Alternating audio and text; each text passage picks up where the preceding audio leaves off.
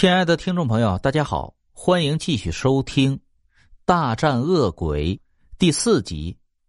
众多恶鬼分身的口鼻处喷出了淡淡的烟雾，这些烟雾很快就聚在了一起，凑成了一个黑漆漆的人形。这个人形盯着于洋看了一会儿，才开口说道：“好了，把冰魄种给我吧。”于洋拿着冰魄种，胆战心惊的问道。你要这东西干什么？那恶鬼叹了一口气，说道：“唉，冰魄种是将鬼的七魄剥离出来，再埋入极阴之地封藏十年制成的。这东西对于人类来说是没用的，唯一的用就是让被剥离七魄的鬼重返阳世。也就是说。”不是即将魂飞魄散的鬼，是不会承受极大的痛苦，将自己做成冰魄种的。我要他，是因为他是用我哥哥的七魄做成的。我们兄弟并不像你们想的那么凶恶。你看，你的这位小倩还活着。我要是恶鬼的话，早就杀死他了。于洋脸色一变，有些迷茫的慢慢说道：“这样说来的话，我应该把它还给你。”那恶鬼看着于洋一步一步向自己走来，手中的冰魄种距离他越来越近，他阴险的笑了一下，旁边的小妾就饿虎扑羊一样跳了起来。可是他刚刚跃起，身体就如同触电一样抖了一下，紧接着就一头栽倒到于洋身边。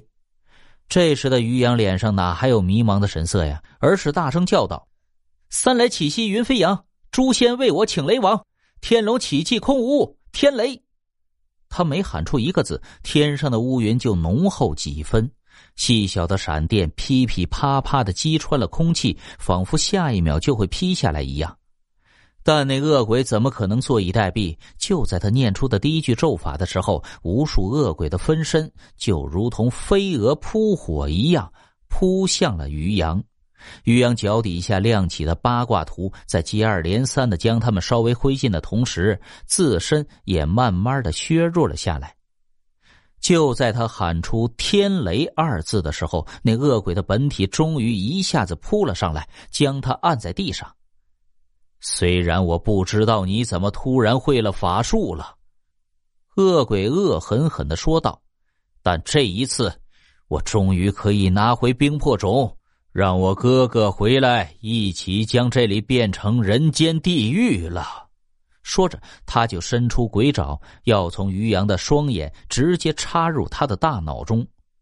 于洋很想说，这只是龙兵提前画下的法阵。自己只是照葫芦画瓢念了几句咒语，可是这些话他说了也没用啊！何况恶鬼根本就不给他机会说。就在这时，一张符纸“啪”的一声贴在了恶鬼的后脑勺上，他的鬼爪硬生生的停在了距离于洋双眼不到半尺远的地方。紧接着，他就感觉一阵天旋地转，咣的一下被重重的摔在了地上。浑身是伤的龙兵捏着剑指，厉声喝道。三雷起兮云飞扬，诛仙为我请雷王。妖龙起迹空无物，天雷降临鬼成伤。天空中雷声大作，一道闪电从天而降，咔嚓一声劈在了龙兵身前。龙兵一屁股坐在地上，无力的扯了一把荒草，对躺在一旁的于洋说道：“喂，怎么样？你还活着吧？”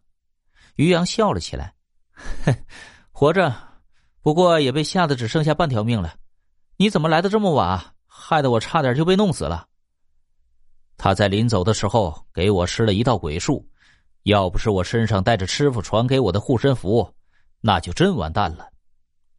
于洋起身走到小倩跟前，探了探她的鼻息，把她背起来，就向工厂的大门走去。